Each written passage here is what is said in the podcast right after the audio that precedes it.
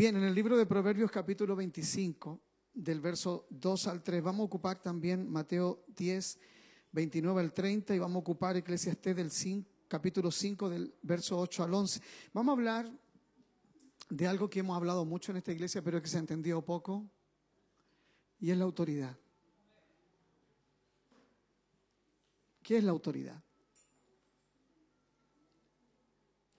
Hemos hablado bastante en la iglesia de la autoridad, pero una de las cosas menos entendidas en nuestro país es justamente la autoridad. ¿Saben por qué en nuestro país hay tanta anarquía? En nuestro país hay mucha anarquía porque la iglesia es la que reproduce a los principales eh, actores anárquicos. Porque cuando hablamos de autoridad se entiende por jerarquía. Y la jerarquía es una posición, pero la autoridad es una revelación del cielo. Por eso que en la tierra no se entiende lo que es la autoridad. Y yo quiero hablar de eso en el día de hoy a una iglesia que le hemos hablado bastante.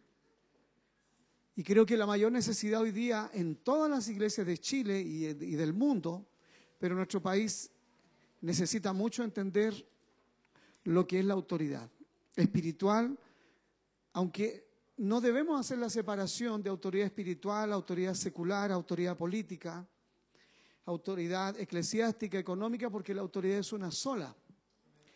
Y la autoridad no tiene un origen terrenal, el origen de la autoridad es celestial. Porque si no fuese así, la rebelión, la primera rebelión de la historia no de la humanidad, sino de la historia. Y tampoco podemos hablar de la prehistoria, de, de lo que ocurrió antes de la historia, sino la primera rebelión ocurrió en el cielo, con Lucifer rebelándose contra Dios, con la tercera parte de los ángeles.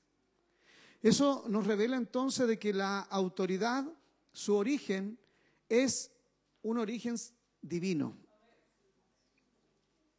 Por eso es que cuesta tanto acatarla.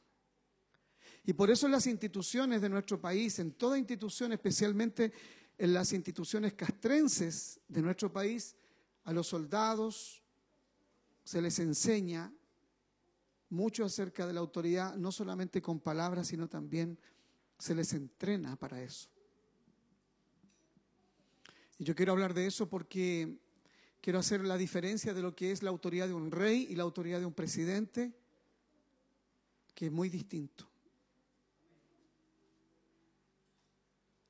Dice, gloria de Dios, vamos a dar lectura a la palabra del Señor en el nombre del Padre, del Hijo y del Espíritu Santo. Dice, gloria de Dios es encubrir un asunto. Parte de la gloria de Dios es encubrir, tapar algo. Dios tiene esa ese derecho. Dios tiene esa prerrogativa. Es parte de su gloria. Es parte de su derecho divino tapar algo, cubrirlo, encubrirlo. Dice, pero honra del rey es escudriñarlo. Dice que solo los reyes, por eso que está hablando de dos tipos de autoridad, una autoridad de Dios, una autoridad de Dios y la autoridad del rey. Dice, para la altura de los cielos y para la profundidad de la tierra. Pero dice que para el corazón de los reyes no hay investigación. Por ejemplo, un presidente puede ser investigado porque está bajo una democracia. ¿Alguien me ha dicho, alguien alguna vez ha visto que la reina Isabel, por ejemplo, es investigada? Jamás. Jamás de los jamases usted verá que un monarca moderno antiguo es investigado. Nunca un rey es investigado. No existe institución en la tierra que pueda investigar a un rey. De hecho, la palabra del rey es ley. Incluso un rey puede mandar a matar a una persona y no lo van a investigar. porque es un rey. No hace un presidente. En una democracia, los presidentes, los ministros, todos, todo el mundo es investigado. En una democracia. Pero en una teocracia, siento un murmullo de niño, ayúdenme con eso. En una democracia, las personas, como los presidentes que son la máxima autoridad en una democracia, lo máximo la máxima autoridad es un presidente. ¿Me está escuchando? Pero un embajador, un embajador en un país extraño,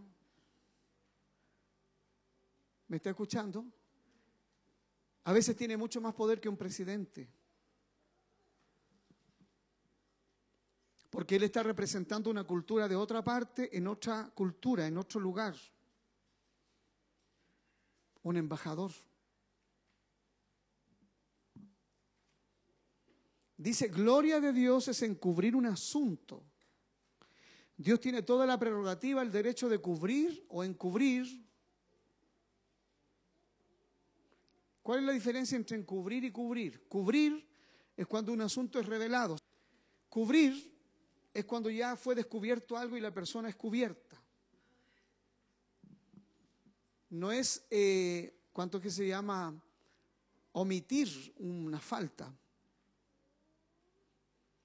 La autoridad hace que las instituciones cubran, por ejemplo, la Iglesia Católica. Vamos a hablar de la Iglesia Evangélica también.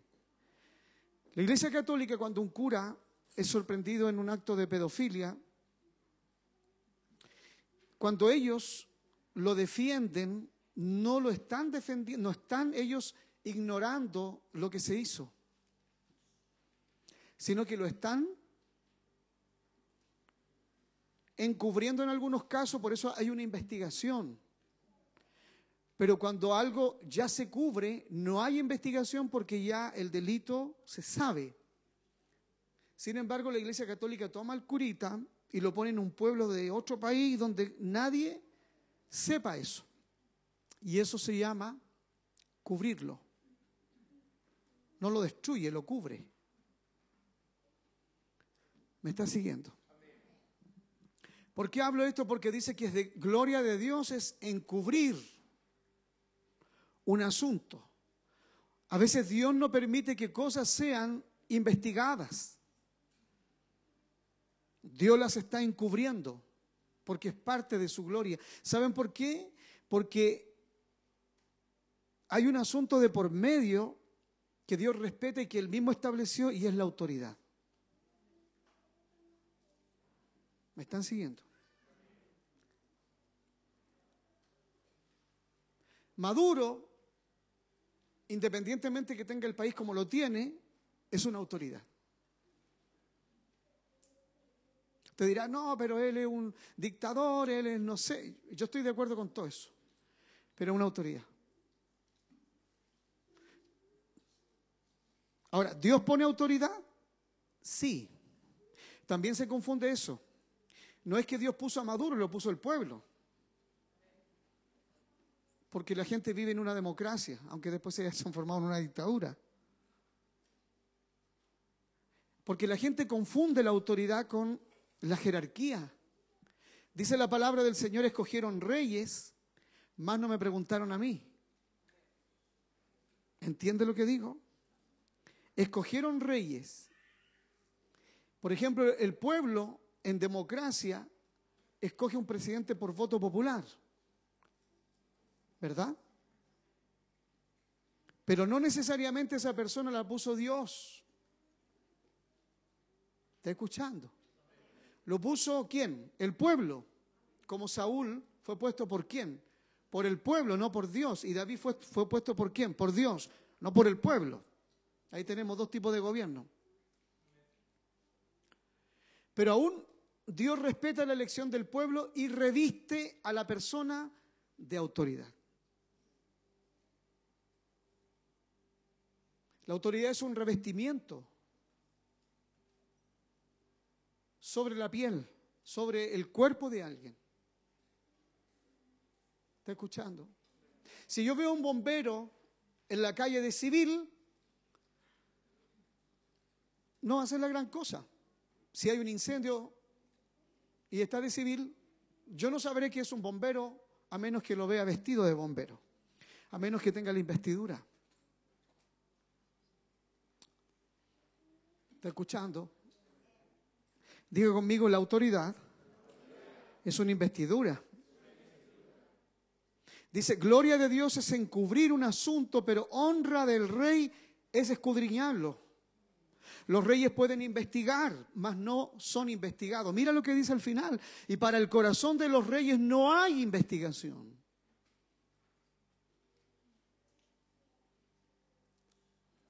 Por eso que nunca hemos visto a la reina Isabel siendo investigada por la muerte de Lady Diana en la década del 90, por ahí. Por ahí fue, ¿no? Nunca. Aunque se han escrito libros sobre eso, y, no, ahí está la reina. Porque los reyes no pueden ser investigados. No hay institución que lo haga. En España, por ejemplo, hay un primer ministro, igual que en Inglaterra. Aparte de la reina o aparte del rey, hay un primer ministro. Al primer ministro vendría siendo el presidente de España, pero sobre él está, están los reyes de España. Usted podrá ver que al primer ministro lo pueden investigar, pero al rey nunca se investiga. ¿Sabe por qué? Porque un rey es una máxima autoridad. Por ejemplo, Inglaterra. Vean el mapa. Inglaterra es una isla chiquitita, pero mira toda la incidencia que tuvo a nivel mundial. Hablemos de geografía un poquito. Usted dirá, ¿por qué tenemos que hablar de eso? Porque, vamos a llegar al tema de la autoridad. ¿Quién es más grande, territorialmente hablando, Estados Unidos o Inglaterra? ¿Ah? Inglaterra es un ombliguito es una verruga casi en todo el territorio estadounidense. Sin embargo, ¿quién, quién colonizó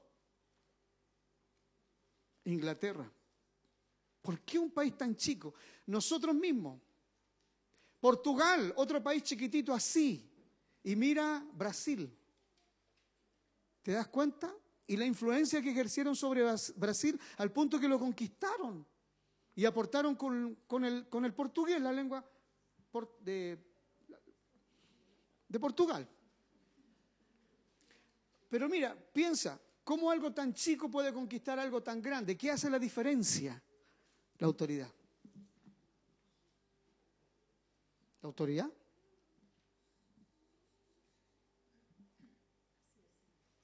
¿Está escuchando? La reina Isabel, por ejemplo, ella es dueña de varias partes de la tierra y la gente no lo sabe. Australia es un continente de Oceanía, es un tremendo país. El dueño original de eso es Inglaterra. Por eso que la bandera australiana se parece mucho a la de Inglaterra. ¿Qué hizo la diferencia? Una isla tan chica como Gran Bretaña tiene incidencia en el mundo entero. La reina es dueña de las Islas Malvinas y cuando los argentinos se adueñaron de ello hubo una guerra. O sea, ¿Qué hace la diferencia entre algo pequeño, entre un territorio pequeñito y un territorio grande? ¿Sabe lo que hace la diferencia? La autoridad. La autoridad. No es lo mismo la autoridad de Dios, por eso dice, gloria de Dios es encubrir un asunto. Pero honra del rey es parte de la honra del rey investigarlo o escudriñarlo. No es lo mismo la autoridad, una autoridad o la autoridad de Dios que es absoluta, la autoridad de un rey no es lo mismo que la autoridad de Dios. Y mira lo que dice, para la altura de los cielos, o sea, ahí está la autoridad de Dios, y para la profundidad de la tierra, la autoridad de los reyes. Y para el corazón de los reyes no hay investigación. Ahora, la historia después juzga, ¿verdad? Una vez que los reyes están muertos. Recién ahí la historia los juzga, pero en vida jamás usted verá un rey. Usted me dirá, ¿y la Revolución Francesa? Bueno, la Revolución Francesa, eso no fue una investigación. Ahí el rey lo, lo mataron y acabaron con Francia monárquicamente. Francia, en la Revolución Francesa dejó de ser un reino, era un reino. Francia tenía rey hasta ese momento.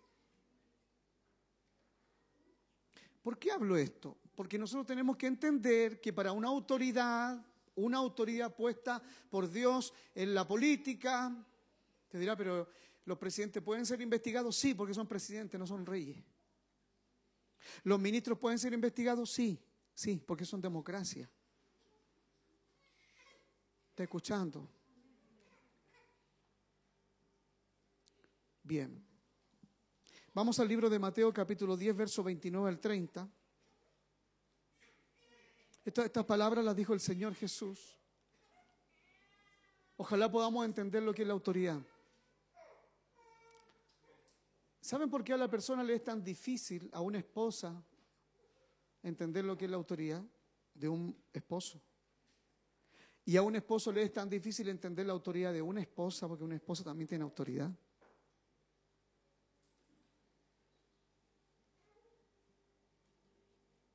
Pero una autoridad delegada. El hombre tiene una autoridad directa. ¿Está escuchando? Pero eso no quiere decir que vamos a desmerecer la autoridad de la mujer, porque ella fue sacada del hombre. La mujer tiene autoridad porque fue sacada de la autoridad del hombre. Fue sacada del hombre. Dice, no se vende, esta frase la dijo el Señor y quiero que la podamos entender, porque ahí está revelado la autoridad. Dice, no se venden, es, como una pregunta, dice, no se venden dos pajarillos por un cuarto pajaritos. A mí me da mucha pena eh, las pajarerías, porque los pájaros no están hechos para las jaulas. De hecho, les voy a decir algo, bíblicamente tener animales en cautiverio trae maldiciones a las personas. Por ejemplo, la gente que tiene acuario, eso no es de Dios, por muy lindo que sean. Yo, yo siempre quise tener un acuario en mi casa, pero tener animales que fueron creados para un hábitat y tenerlos en cautiverio trae maldición a la casa. Ya sea aves, ya sea peces.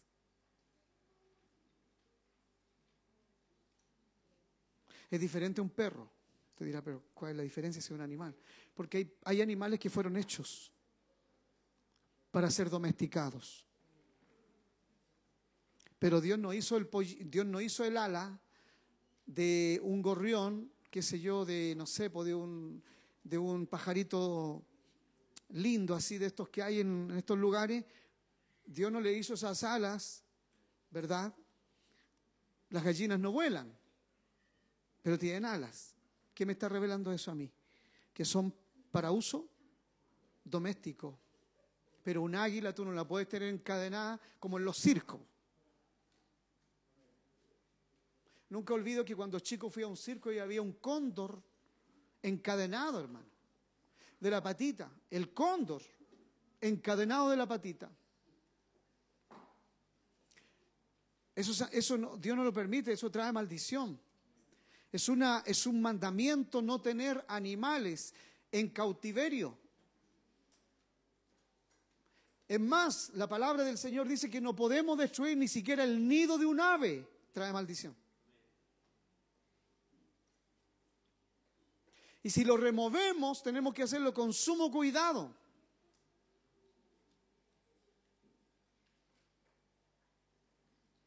Por eso que usted dirá, pero a mí me gustan los peces, me gusta tener un acuario, pero eso trae maldición porque son animales en cautiverio. El, pez fue hecho para el hábitat del agua, no para estar en un acuario encerradito el pobre en un cuadradito.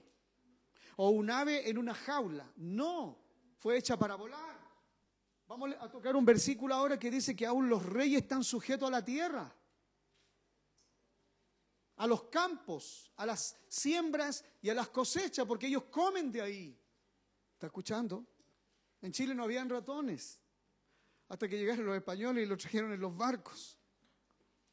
En Chile no habían gatos ni perros, ni caballos, aunque habían caballos salvajes, pero no habían caballos domesticados. Es como tener un caballo en una jaula. ¿Para qué sirve si el caballo fue hecho para correr? Si alguien aquí tiene un acuario, deshágase de él y deje a los peces libres, porque eso trae maldición a la casa. Eso es romper un mandamiento. ¿Está escuchando? Lo mismo pasa con, los, con las aves. El Señor dijo, mirad las aves. No dijo, mírala en la jaula. No siembran, no hilan, no trabajan y mi Padre las alimenta. Y ahí dice, no se venden dos pajarillos, la venta de pajaritos. Por un cuarto dice, con todo, ni uno de ellos cae a tierra sin vuestro Padre. Está hablando de autoridad. Está hablando que la autoridad de Dios en alguien o en algo tiene el control hasta de un pájaro que se cae a tierra. O sea, en palabras sencillas, una autoridad en un país, en una iglesia, en una casa, no se debe mover nada, ni un alfiler, sin que la autoridad no lo sepa. Eso es lo que está revelando el Señor ahí. Porque dice, pues aún vuestros cabellos están todos contados. O sea, Dios sabe exactamente cuántos cabellos tengo yo en mi cráneo. Quiere decir que Dios tiene un control total absoluto porque eso lo hace Dios. Él es Dios porque tiene control. Diga conmigo, la autoridad, tiene control. Controla, fiscaliza. Por eso que hay, hay un gobierno, pero también hay, hay, ¿cuánto que se llama? Hay un, un ente fiscalizador. ¿Sí o no? ¿Cómo se llama? La Contraloría General de la República, ¿para qué está? Para, para controlar. Contraloría, controlar. ¿Alguien está aquí? El presidente es controlado, un rey no es controlado. Por eso la palabra dice, gloria de Dios es encubrir un asunto. Dios es el que tapa cosas. ¿Por qué Dios taparía cosas que deberían saberse? Por ejemplo, es probable que esta generación muera y nunca sepamos quién mató a John Fitzgerald Kennedy al final, porque se dice que fue Lydia Hardy Oswald, después se dice que fue este, el otro, al final todavía no está claro eso. ¿Saben por qué? Hay, Dios, hay cosas que Dios se va a reservar, hay cosas que Dios no las va a juzgar en esta vida porque va a haber un juicio de naciones, va a haber un juicio del gran trono blanco. Un día todos, la gente de todas las épocas, van a ser resucitadas para ser juzgadas. Y todos los misterios ocultos de los hombres van a ser sacados a la luz. ¿Está escuchando? Diga conmigo, esa es la gloria de Dios. Encubrir un asunto, taparlo, porque Dios sabe por qué lo tapa. A ver, ¿por qué Dios podría tapar algo? Porque Él sabe que no le puede entregar ese juicio a nadie. ¿Qué aprendimos el domingo? Que todo juicio Dios el Padre se lo entregó a quién? Al Hijo. ¿Y qué dice la palabra del Hijo? Yo no juzgo a nadie. Porque va a haber un juicio. Y aquí vamos a tocar un poco el tema de los juicios, porque cuando hablamos de autoridad tenemos que hablar de los juicios. El principal juicio, que todo el mundo le tiene miedo, el juicio universal, el juicio del gran trono blanco, donde todos, dice el libro de Apocalipsis, yo no puedo profundizar tanto en esto hoy día porque no tenemos ni el tiempo, ni es el tema central, pero sí le vamos a dar una pincelada. Hay más o menos siete juicios por los cuales la humanidad y la iglesia va a pasar. Voy a hablar solo de dos. El primero es el juicio del gran trono blanco, que es un juicio donde todas las gentes, creyentes o no creyentes, más bien no creyentes, todos los impíos, van a ser resucitados. Van a ser sacados de los lugares tenebrosos solo para que se les compruebe su culpabilidad. Ahí van a ser juzgados los reyes, ahí recién. Por eso que el libro de Juan dice en Apocalipsis que vi un trono establecido y delante de él estaban los reyes, estaban todos los poderosos y también estaban hasta los niños, grandes y pequeños. Y los libros fueron abiertos. Porque hay cosas que Dios se reserva solo para juzgarla a Él, porque eso es parte de su gloria. Gloria de Dios es encubrir un asunto, pero honra del rey es escudriñarlo. El otro juicio que voy a mencionar es un juicio que tiene que ver con los creyentes, que es el juicio del tribunal de Cristo. Donde ahí vamos a ser investigados recién nosotros, especialmente los que somos autoridad. Todo creyente va a pasar por ahí. Pastores, obispos, apóstoles, profetas, evangelistas, diáconos, eh, ancianos, ovejas, quien sea. Todos van a pasar por ese tribunal. ¿Me está siguiendo? Amén. Bien, vamos a terminar con Eclesiastés capítulo 5, del 8 al 11. Dice la palabra, si opresión de pobres, y aquí vamos a ver por qué viene la pobreza al mundo, por qué viene la pobreza a un país como Venezuela, y otros, ¿por qué viene la pobreza a la iglesia, a los hogares, a las personas? Dice, si opresión de pobres y pervención de derecho y de justicia vieres en la provincia. La pobreza tiene un origen y no es Dios. La pobreza viene por opresión y por perversión. Hay una perversión en el ser humano intrínsecamente que le hace tener una mala administración de los recursos, tanto para sí como para su familia, como para una institución o como para cualquier cosa. Por eso que toda institución humana requiere una fiscalización. ¿Alguien está aquí hoy? Dice que la pobreza, está revelando ese versículo, viene por opresión, viene por perversión del derecho. Dios a todo ser humano lo creó con un derecho. Con un derecho. Ese derecho, la persona tiene derechos. Pero la persona que tiene derecho también tiene deberes. Toda persona que quiere tener derechos cuando usted un hijo le diga, mamá, yo tengo derecho, tengo derecho a ir a una fiesta, tengo derecho a esto y tengo derecho a lo otro, usted también, él habla derechos versus deberes. Los hijos inmaduros hablan mucho de los derechos, pero no de los deberes. Diga conmigo, deberes. Tiene que ver con autoridad con rendir cuenta. Diga, no hay derechos sin autoridad.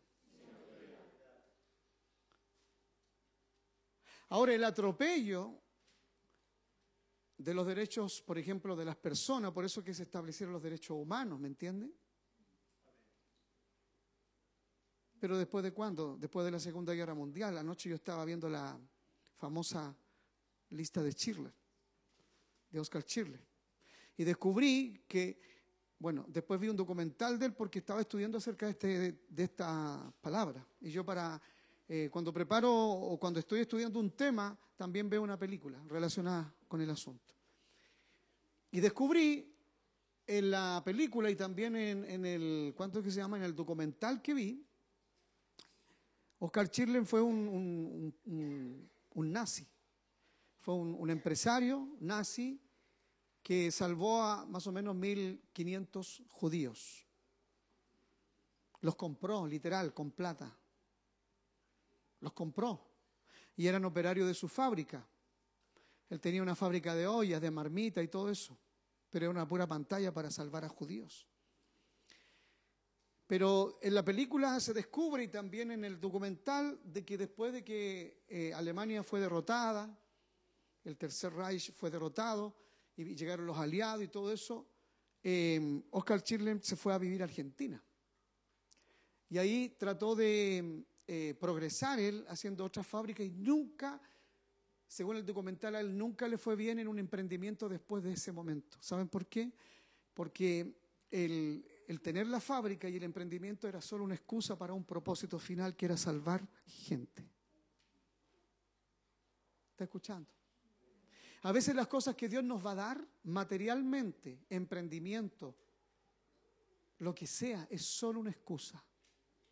A veces tiene un propósito mucho más profundo y elevado que ni siquiera usted lo conoce, solo Dios lo conoce. Y para conocerlo hay que estar sujeto a autoridad. O si no, solo va a tener la fábrica, pero no el propósito. ¿Está escuchando? En la Segunda Guerra Mundial habían varios, habían varios, eh, que, varias personas que, ¿cuánto que se llama? Tenían eh, empresas.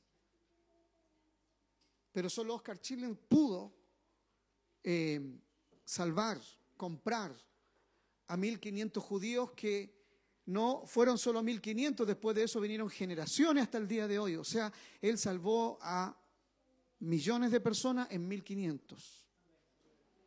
Porque ahí venían hijos, nietos, bisnietos, tataranietos, hasta nuestros días. De hecho, me dediqué a ver las entrevistas de los judíos o de los descendientes de los judíos de la lista. Y él después emprendió, como le digo, fábrica y no le resultaron, todas fracasaron. ¿Por qué? Porque Dios tenía un propósito y lo revistió de qué? Lo revistió de una fábrica, lo revistió de una, de una, ¿cuánto que se llama? De una fachada. Siempre los propósitos eternos van disfrazados de una fachada temporal. Lo voy a repetir por si no cachó. Y perdóneme que hable así, pero como que no me están cachando. Siempre los propósitos eternos van disfrazados de una fachada temporal. A veces el trabajo que tienes no te funciona mucho, no te resulta, porque es solo la fachada. Dios tiene un propósito oculto ahí que hay que descubrirlo, pero como nosotros estamos más pendientes de la ganancia que del propósito, decimos, ah, esta cuestión de trabajo lo voy a dejar, ah, esta cuestión de negocio no funciona. No, ten cuidado, ten cuidado porque puedes estar echando a perder un propósito. Voy a poner un solo ejemplo de eso, y tiene que ver con autoridad. Si José, el patriarca, se hubiese revelado con la fachada, él no descubre el propósito de salvar a Egipto y salvar a su pueblo. Si la reina Esther, por ejemplo, que era una mujer, no hubiese quedado huérfana de padre y madre y no la hubiese criado su tío, ¿cómo salva al pueblo judío? ¿Cómo? ¿Está escuchando? Diga conmigo, yo no estoy conforme, dígalo. A veces con lo que tengo, dígalo. Porque solo veo la fachada. Veo la excusa, pero no veo el propósito. Amén. Dice que eh, la pobreza viene por opresión y perversión del derecho y, también por la perversión de la justicia. ¿Cuándo se pervierte la justicia? Cuando no se hace justicia. A ver, ¿por qué en Chile hay tanta anarquía y tanto, tanto eh, tanto desorden, tanta muerte, tanto asesinato, tanto robo. A ver por qué. Porque no se respeta la autoridad. Pero ¿por qué no se respeta la autoridad? Porque no se respeta el derecho. ¿Cuál es, cuál es la autoridad? El que gobierna. ¿Quién tiene los derechos? El que es gobernado. El pueblo, la gente. Voy a poner un ejemplo práctico. ¿Quién está más enrejado? ¿La farmacia o el delincuente? Eso es pervertir el derecho. Eso es una perversión del derecho. Porque el hombre honesto tiene que estar encerrado y el delincuente está libre. Eso es perversión del derecho, señores. Así se pervierte el derecho. Diga conmigo, la autoridad no puede hacer mucho cuando el derecho es pervertido. ¿Quién tiene el derecho? La gente gobernada. ¿Quién tiene la autoridad? Los que gobiernan. Dice, porque sobre el alto, o sea, la autoridad, mira lo que dice, porque sobre el alto, ¿qué hay ahí? Vigila otro más alto. O sea, hay un vigilante del que está en alto. Es un fiscalizador, es un vigilante. Dice, y uno más alto, de ese alto, ¿se dan cuenta que la autoridad ahí pasa por tres esferas? El alto, el más alto y el más alto. Mira lo que dice, ahí lo revela. Uno no se da cuenta de lo que hay en la Biblia porque no sabe leer. No es que saber leer no significa leer solamente. El Señor le dijo a los discípulos, ¿no sabéis cómo leéis? Ustedes no saben cómo leen. Mira lo que dice ahí, hay tres niveles de autoridad revelados ahí. Amén. Dice, porque sobre el alto, el que está en autoridad, vamos a decir el presidente, amén. Porque sobre el alto vigila otro más alto, el rey. Pum. Vamos a hablar de Inglaterra, primer ministro, rey. Y sin contar la, la Cámara de los Lores. A ver, ¿por qué un tema como, por ejemplo, esta mediación que hubo, este, este, asunto de Bolivia con Chile fue llevado a la Haya? ¿Qué tiene que ver la Haya? ¿Qué tiene que ver un país de Europa en, en una cuestión bilateral de dos países? Nada, pero ¿por qué se llevó allá? ¿Saben por qué se llevó allá? Porque no se respeta la autoridad. Eso es todo. Y toda la comunidad internacional, a ver, ¿por qué se creó, la, por ejemplo, la OTAN? Ya, la OTAN, la Organización del Tratado del Atlántico Norte, OTAN que un ejército de cascos azules, ¿verdad? La OTAN tiene un ejército propio conformado por eh, soldados de Francia, Inglaterra, Estados Unidos, de todas partes. Eso se creó después de la Segunda Guerra Mundial. ¿Saben para qué se creó? Para que ninguno de los ejércitos de los países se mande las partes. Diga, hay un, hay un nivel, dígalo, aprenda, hay un nivel de autoridad, que es la autoridad de los reyes, dígalo no pueden ser investigados.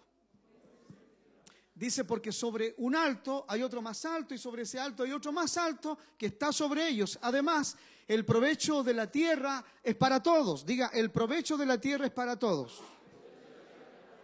Todos tenemos derecho a la tierra, dígalo. Pero aún el rey mismo, dígalo, está sujeto a los campos. Claro, porque un rey puede ser muy rey, no puede ser investigado, pero el rey necesita cosecha, siembra, comer, ¿sí o no? Está sujeto a los campos. Amén. Dice, el que ama el dinero, aquí la cosa se va a poner álgida, el que ama el dinero no se saciará de dinero, es un saco roto. No dice el dinero, el que ama el dinero. Dice, y el que ama el mucho tener, no, diga, el que ama mucho tener. Diga conmigo, es bueno tener. Es mejor que no tener, diga. Pero amar el tener es diferente a tener. Porque si tú amas el, el tener, cuando no tengas, ¿qué va a pasar? te va a deprimir, te va a poner mal. Amén. Mira lo que dice ahí. Dice, no se saciará de dinero y el que ama el mucho tener no, se no sacará fruto. También esto es vanidad. O sea, es vano. Dice, cuando aumentan los bienes, también aumentan los que los consumen. Diga conmigo en el mundo entero hay un espíritu, dígalo. que consume.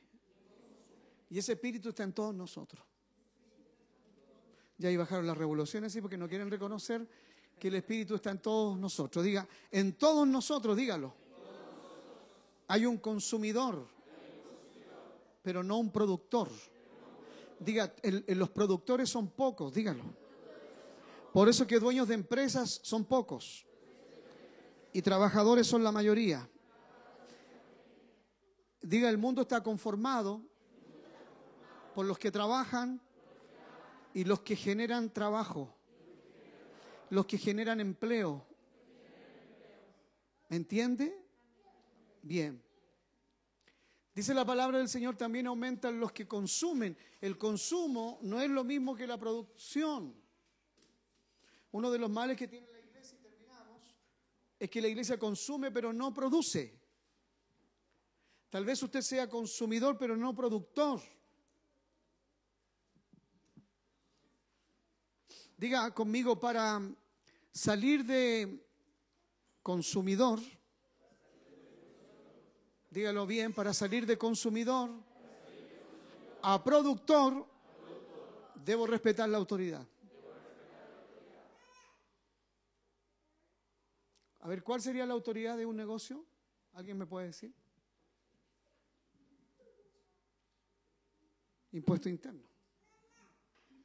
Todo está sujeto a autoridad. La autoridad está en todas partes, donde la veamos, en todas partes está en un carabinero. Está el mismo, yo siempre pongo el ejemplo, el mismo carabinero que usted reclama porque le pasa un parte mañana, ese mismo carabinero que usted reclamó, ese mismo carabinero que usted seguramente, yo he visto a gente echándole hasta garabato a los carabineros, ese mismo carabinero puede defender a esa misma persona de un asaltante. Y ahí sí que lo ama. ¿Sabe por qué lo ama ahí? Porque lo defendió. Pero a la hora que lo corrigió en algo, no lo ama. La autoridad está en todas partes. Por mucho que yo agarre una manguera y quiera apagar un incendio, ¿quién es la autoridad? El bombero. ¿Verdad? Yo entro a un hospital, ¿quién es la autoridad? El médico, la enfermera, y está en autoridad la enfermera que agarra una tijera, si es que la agarra, y si estoy grave o si la persona está con una herida, una herida grave, está en autoridad que ella, ella lo deja pilucho, lo rasga entero, lo deja. Y, el tipo que hay, ¿y a dónde está la vergüenza ahí? Que no lo vean, el pudor, ¿dónde queda ahí? No hay pudor.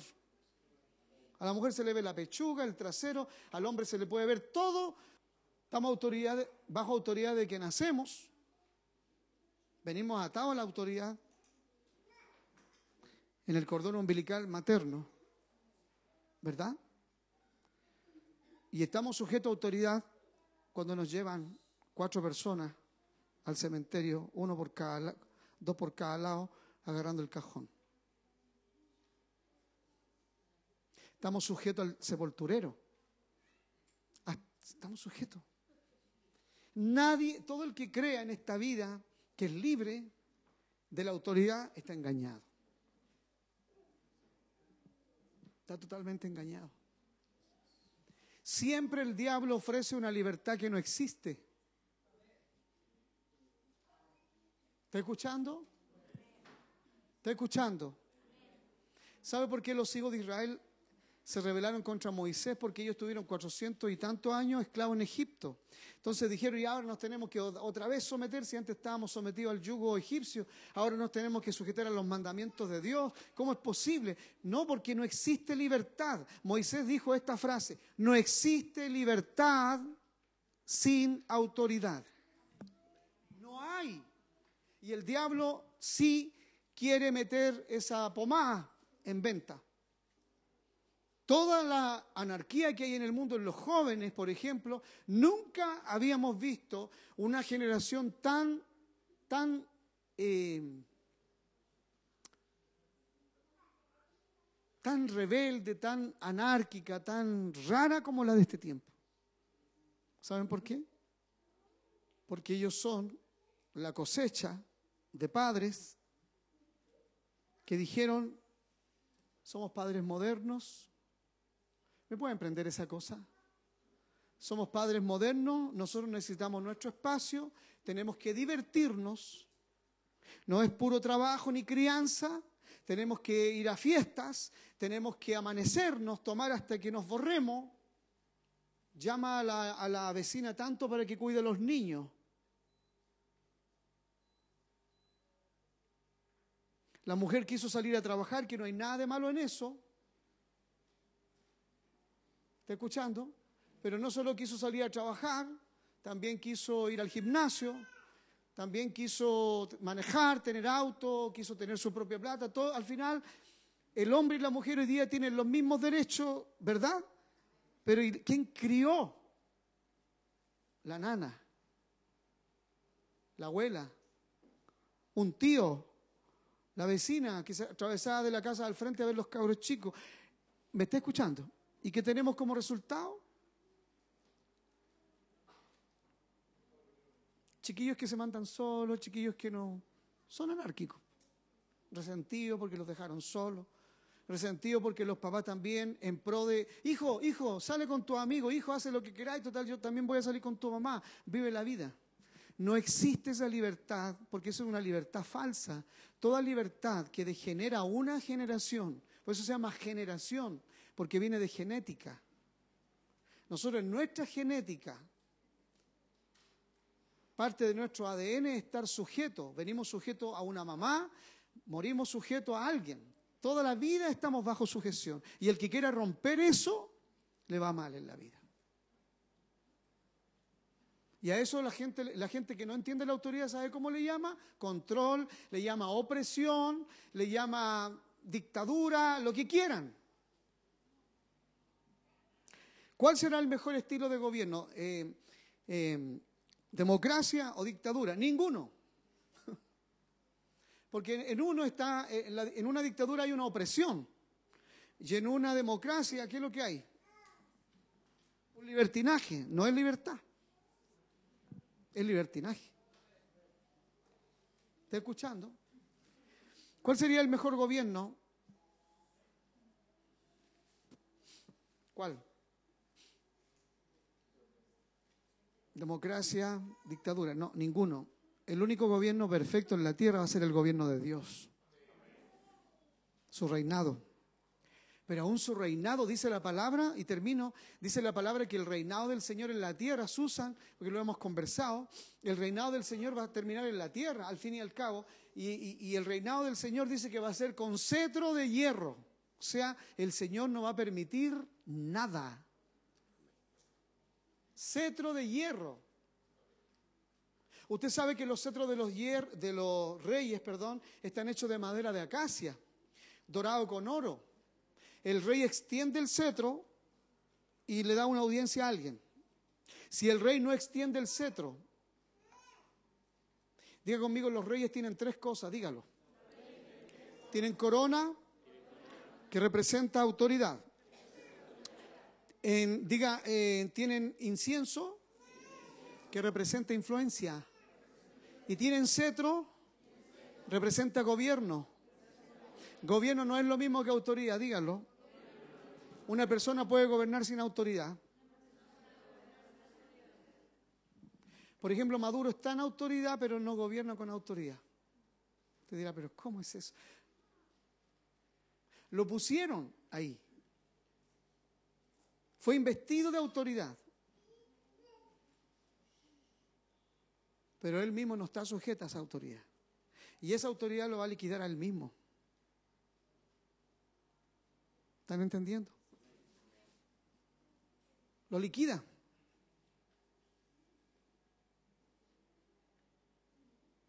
Amén. Diga, hay abuso de autoridad.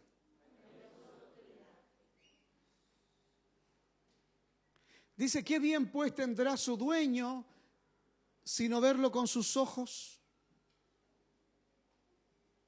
dice que una persona que gobierna en autoridad y no sabe administrarla, solo verá con sus ojos la riqueza, mas no la tendrá.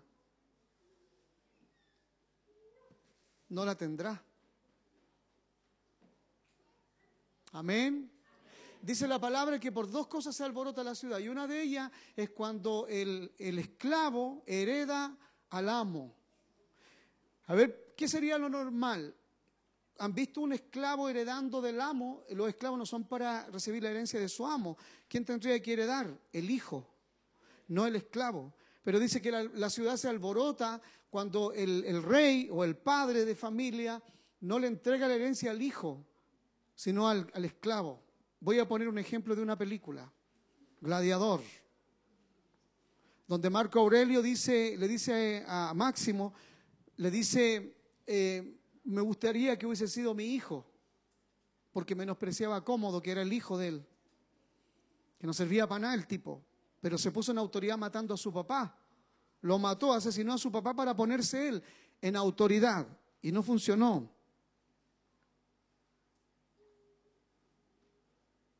Máximo, Helio Máximo, décimo meridio, él era esclavo no era el hijo de Marco Aurelio, pero Marco Aurelio quería que él gobernara, no su hijo.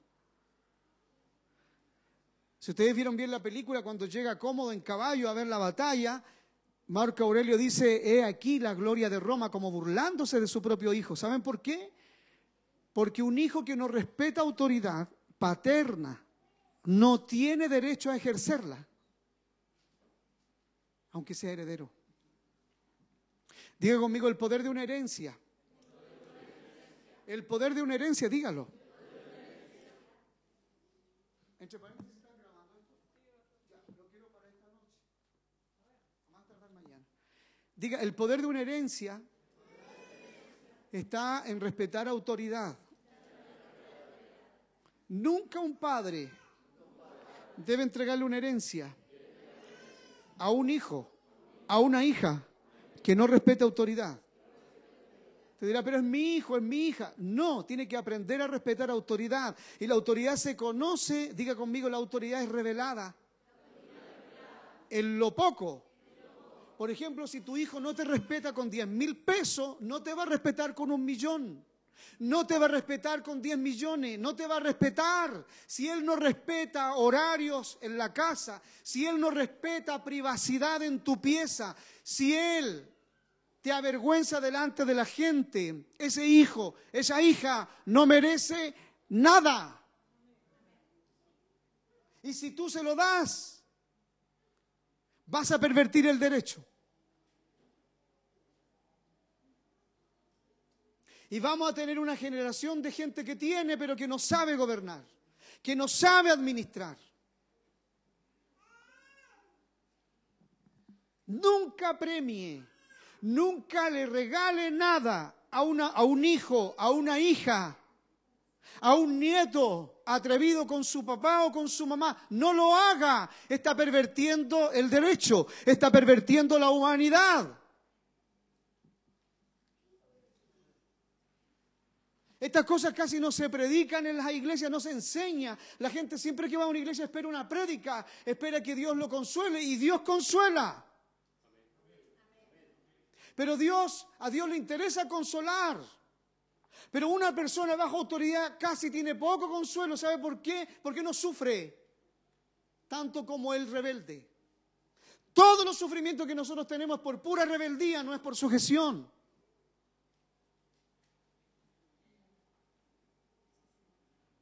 Diga conmigo cuando yo respeto autoridad. Tengo protección de esa autoridad. Diga cuando no la respeto. Tengo corrección de esa autoridad.